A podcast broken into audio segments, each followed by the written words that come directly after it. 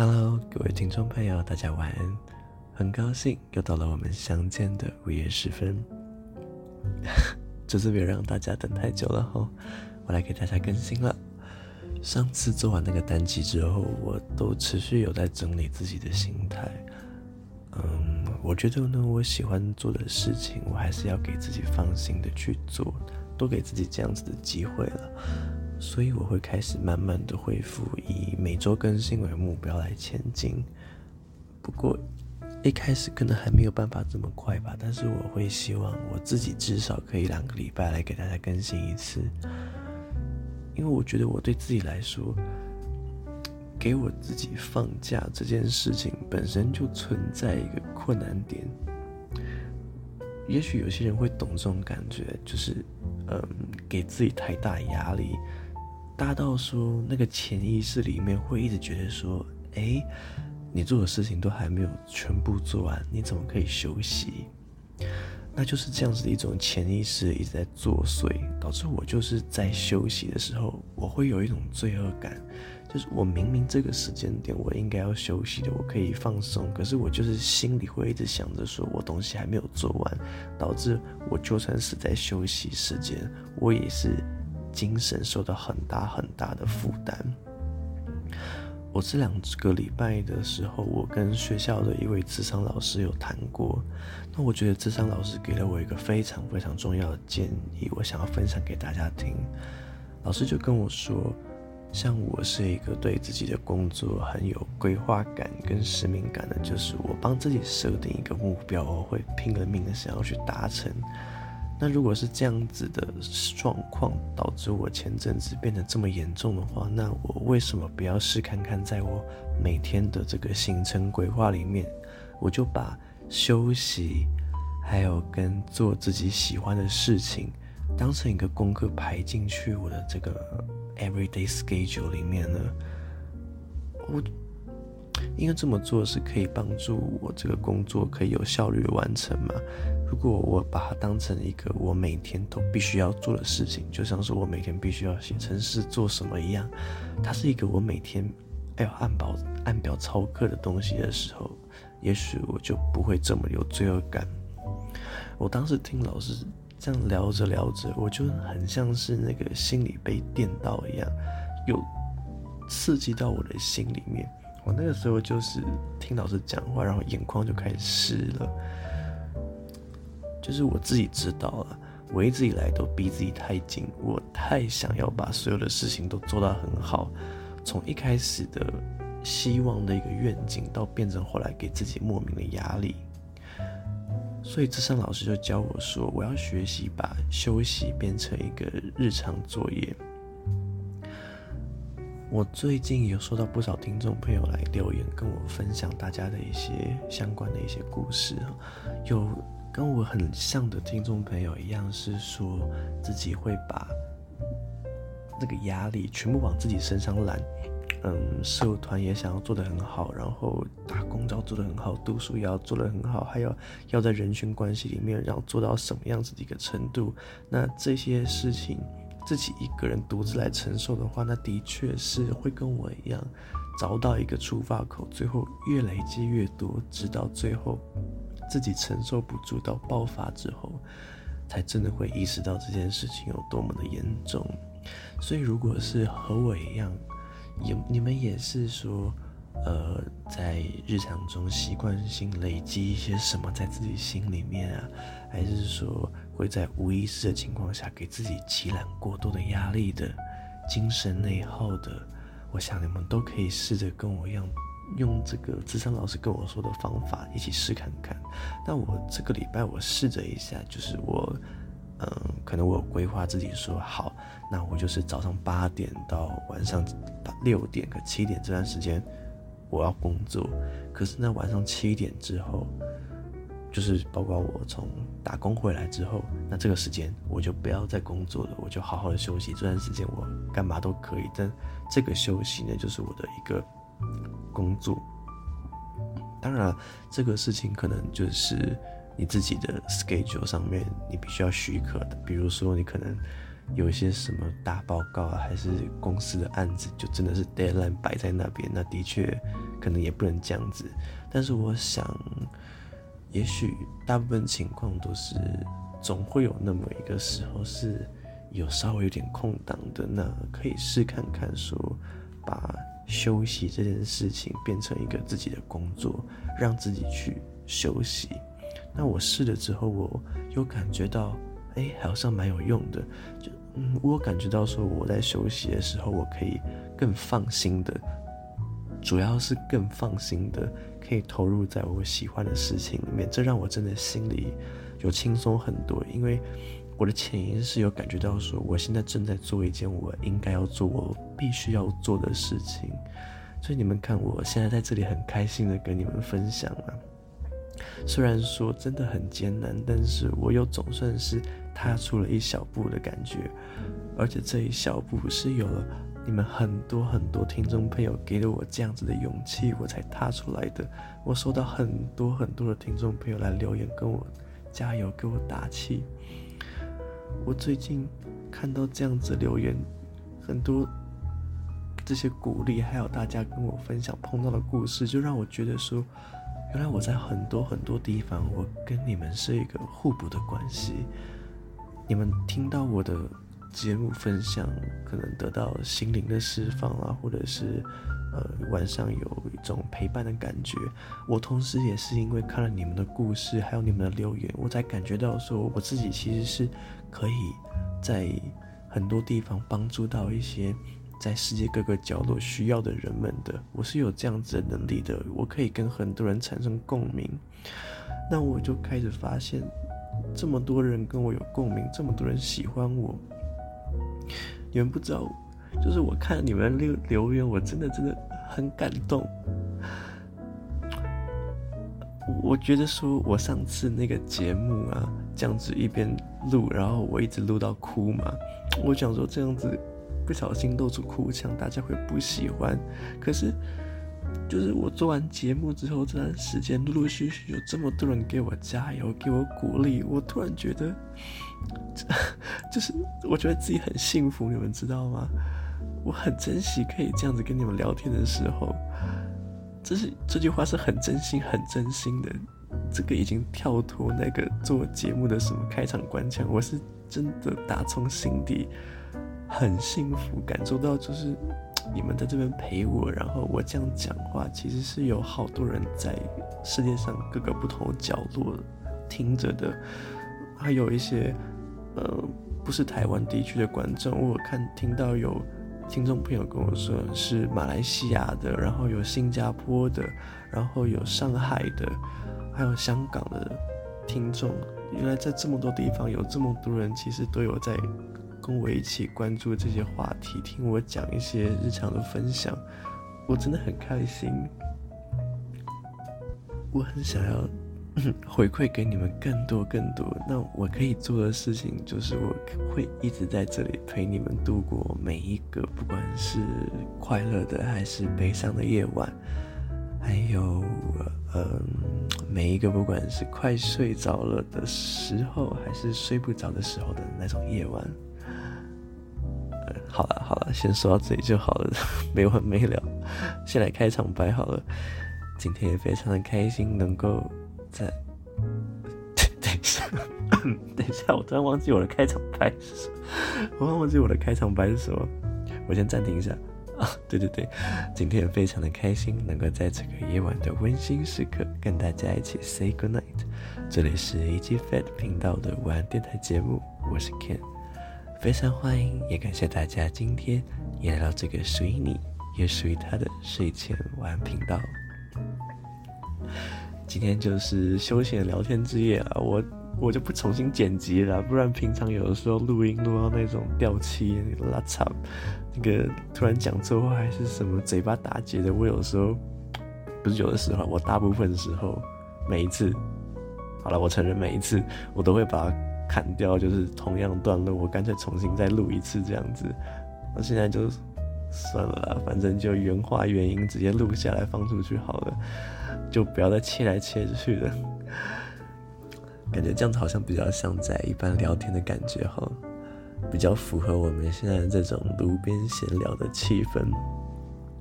那最近比较多听众朋友来留言嘛，所以那有一些朋友有跟我提出一些问题了。那我觉得有些问题是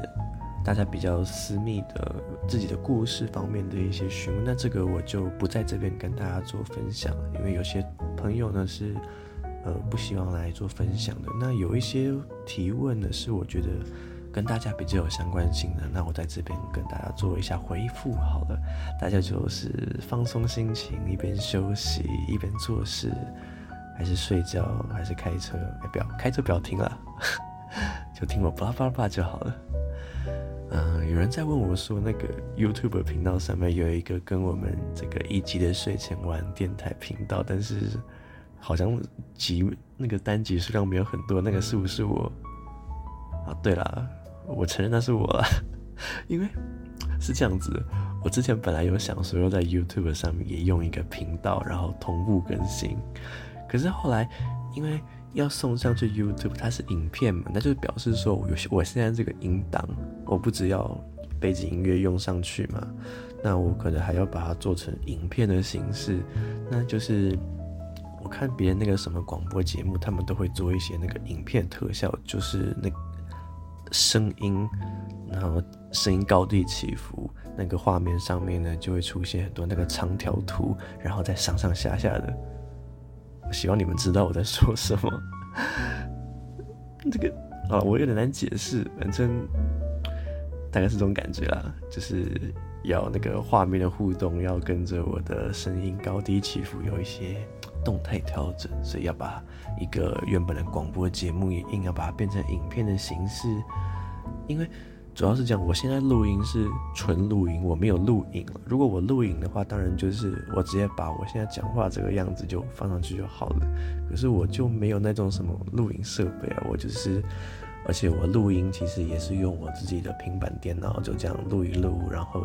用我电脑编辑一下上传这样子，也没有经过什么多余的剪辑，所以我就。把它变成影片这件事情还蛮花时间的。我之前换电脑之前，我旧电脑上面有一款那个学校授权软体是可以编辑影片的，编辑视频，我就在上面这样子用。那就是后来我电脑坏了，我换一台之后，版权就也没办法转移过来，我就一直没有在用。就放越久，灰尘就积越多，那个频道就一直沉睡在那里了，所以。那个也不是别人乱用的，是我自己就一直没有在更新了。你们如果去查，还是会看得到，但是就对，真的几百年没有更新过了。我上一次更新还是一 P 多少啊？二三十嘛？而且还不是因为我前面都放完了，是我就刚好那时候想说先放二三十那那几集，然后放一放，弄实在是花太多时间，所以。之后也想说要补，结果对就没有补，呃不，所以前面的没有，然后后面这些星座单集也都没有了，对，就是一个沉睡状态。对啦，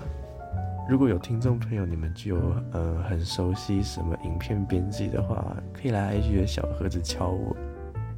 我如果要让那个频道复活的话，那 Ken 就真的需要大家的帮忙了。当然，如果有人愿意来帮我编辑的话，我会很开心的啦。这个账号就给你们管都没有关系，反正我本来就只是想要做来给大家娱乐娱乐、开心一下而已。那哦，还有另外一个朋友有提到说，要不要考虑请一些听众朋友来上节目分享故事，然后呃，我再从这样子的故事分享中。一起做互动提问，然后一起讨论一些人类心理更深处的话题哈。但关于这个部分的话，我个人是持非常开放态度。毕竟说，我本来就是也想说，这个节目呢，要带给大家更多的想法、更多的故事，还有温馨的感觉。我也常常告诉大家说，如果有烦恼跟任何故事的话，都可以来这里分享给我。如果有听众朋友愿意上节目跟我一起聊天聊心的话，是很欢迎的。不过因为我之前也没有尝试过，没有这方面的经验，所以可能也会需要参考大家的意见。这样，大家可以集思广益一下，可能之后也许就是说，除了我们现在有的心灵鸡汤、恋爱话题跟路边闲聊之外，我们还可以再开一个新的单元，比如说听众互动单元这样，所以大家只要看。标题看到是听众互动，那就知道说哦，可能今天是有谁上节目来分享这样子。那大家有什么想法的话，都可以来留言讨论一下，或者是就 IG 小盒子敲我都没有关系。还有问到就是问说关于直播的部分，问说 Ken 有没有想过要开一个直播跟大家直接做互动？嗯，就是呃，可能我。分享故事嘛，就像我现在这样子，平常分享故事这样子，那我可能就是说，呃，YouTube 或者是 IG 直播，那我一边这样讲故事，大家可以一边在底下听听，就留言，做一个即时聊天互动的感觉吗？我不确定是不是这种感觉，我自己想象的是这样子，我觉得还不错。那或者是如果线上这样子一个互动过程，有听众朋友来。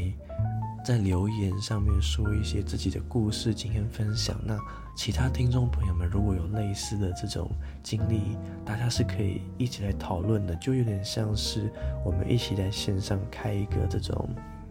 心灵治疗的故事间，然后大家一起聊天也不错了。嗯，是可以试看看。不过就是还有个问题啦，就是我不知道有多少人会参加。那关于直播这件事情呢，我不只是想过，我是其实有做过的，只是那是真的很久很久以前，大概是我开始做一集的睡前晚安电台，大概才两个月的时候，我之前在 IG 做过一次直播。如果你有参加过的话，那你肯定是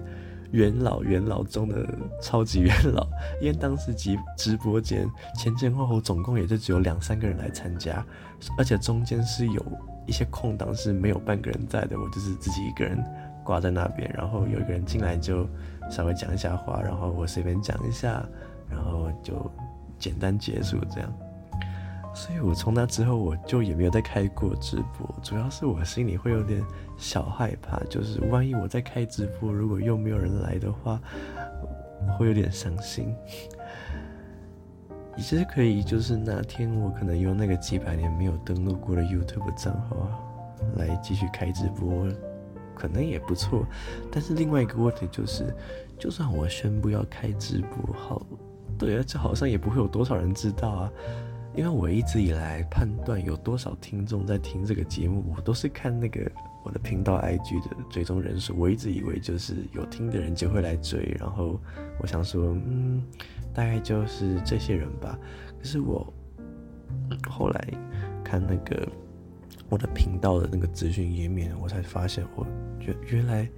其实有这么多人在听，只是我都不知道。那可能加上我之前自己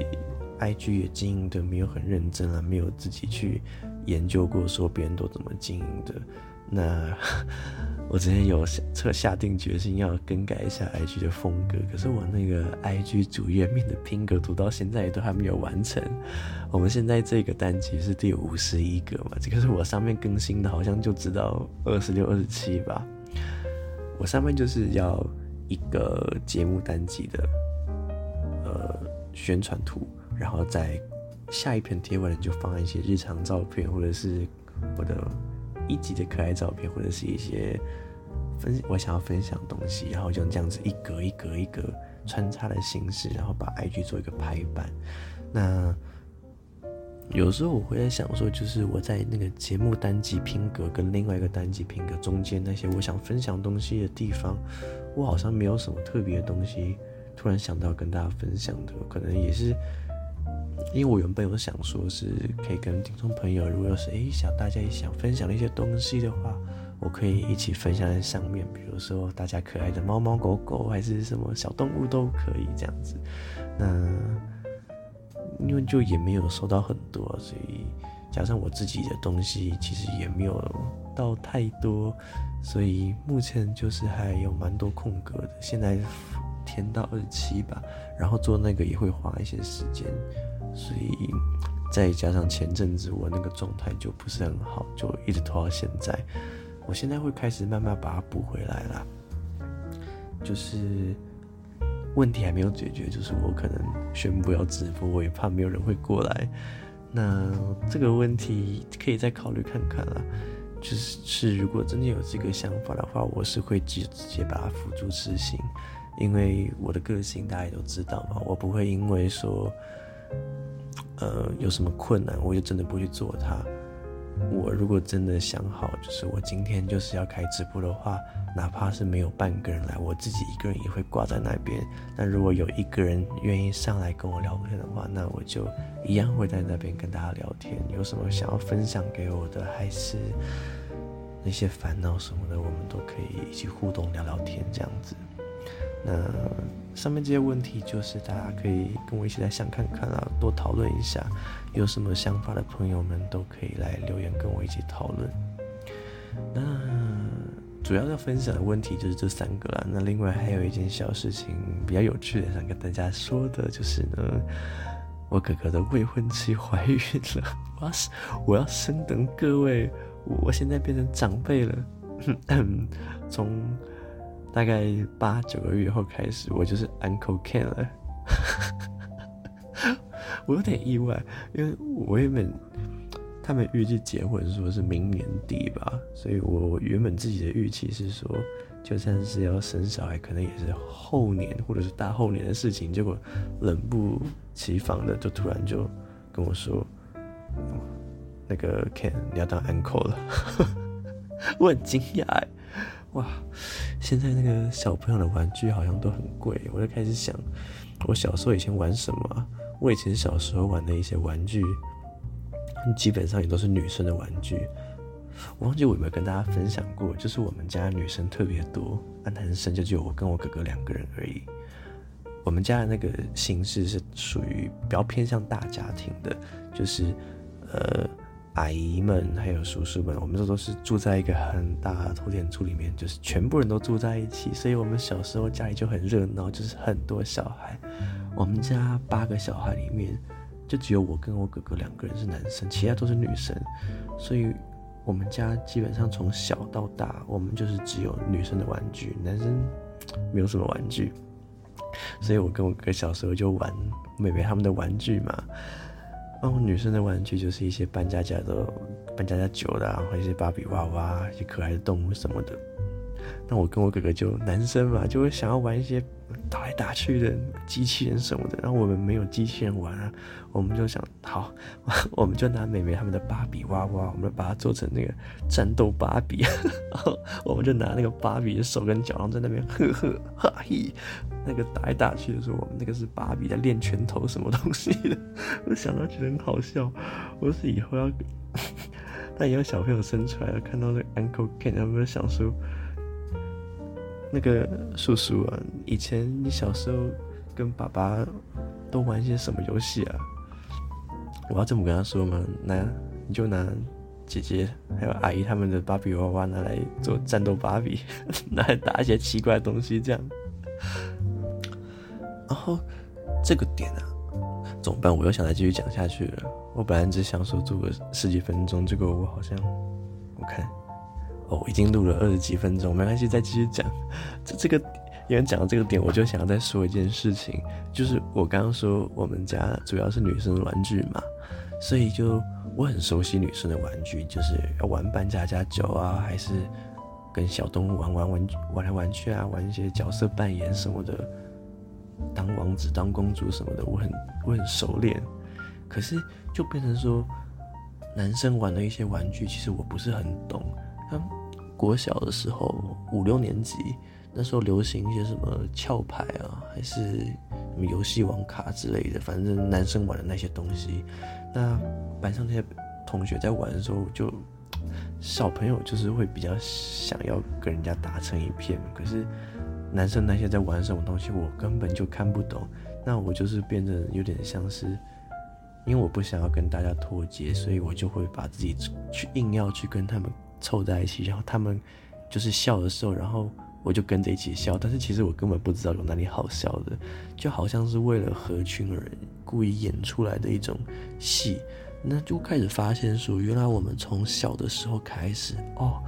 就会有这么多的一些细节在构成我们的人格成长。那也许不一定是好或坏，可是我们很多小地方就已经在塑造我们这个人格的发展。包括小时候，你看我们家里对我们冷落一下，或者是在学校里面，我们很在意同学的这些眼光，因为那是我们第一次。走出家里去接触到外面的人群的时候，那这种学校同学们的一些异样的眼光啦，还是怕自己脱节这种心理，很容易就会渐渐的让自己去学会戴上一种面具的感觉，为了要让别人迎合呃迎合别人，然后要跟别人凑在一起，所以逼自己去变成一个不是自己原本的样子。那如果我们是从小时候就开始有这样子的状况的话，那是不是就不用说我们长大之后遇到的更多学业上的问题，上大学、研究所，还是毕业之后去工作等等的人际关系上面，会有更多更多的时候，让我们不得不把自己戴上一层厚厚的面具。后来直到后来，连我们自己都忘记原本的我们到底是什么样子。所以看看镜子里面。这是不是会想问一下，说我到底是谁？那这个问题看起来很简单，实际上大家仔细想想的话，就会发现它真的很难。你真的能够非常清楚、非常肯定的回答说，你自己究竟是一个怎么样子的人？你在做一件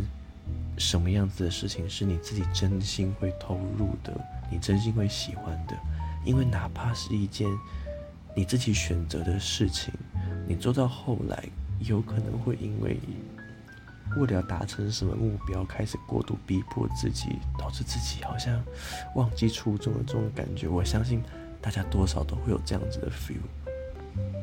我怎么会讲到这个啊？哦，我是从我那个哥哥的以后的小孩开始讲到了吧？我觉得这真的是。这个故事是会一再上演的，我们自己会碰到，那以我们的下一代一样也会碰到这些问题。那我想，这个问题应该是永远讨论都讨论不完的。这个问题呢，就是随着我们的成长，我们就是必须要不断的一直去思考，一直去寻找的一个方向。那也只有不断的、不断的去摸索更多，还有不断的跟。不同的人去交流、去分享，才能够渐渐的找到自己心里面最原始的那一块，还有自己未来的走向到底应该是怎么样子的。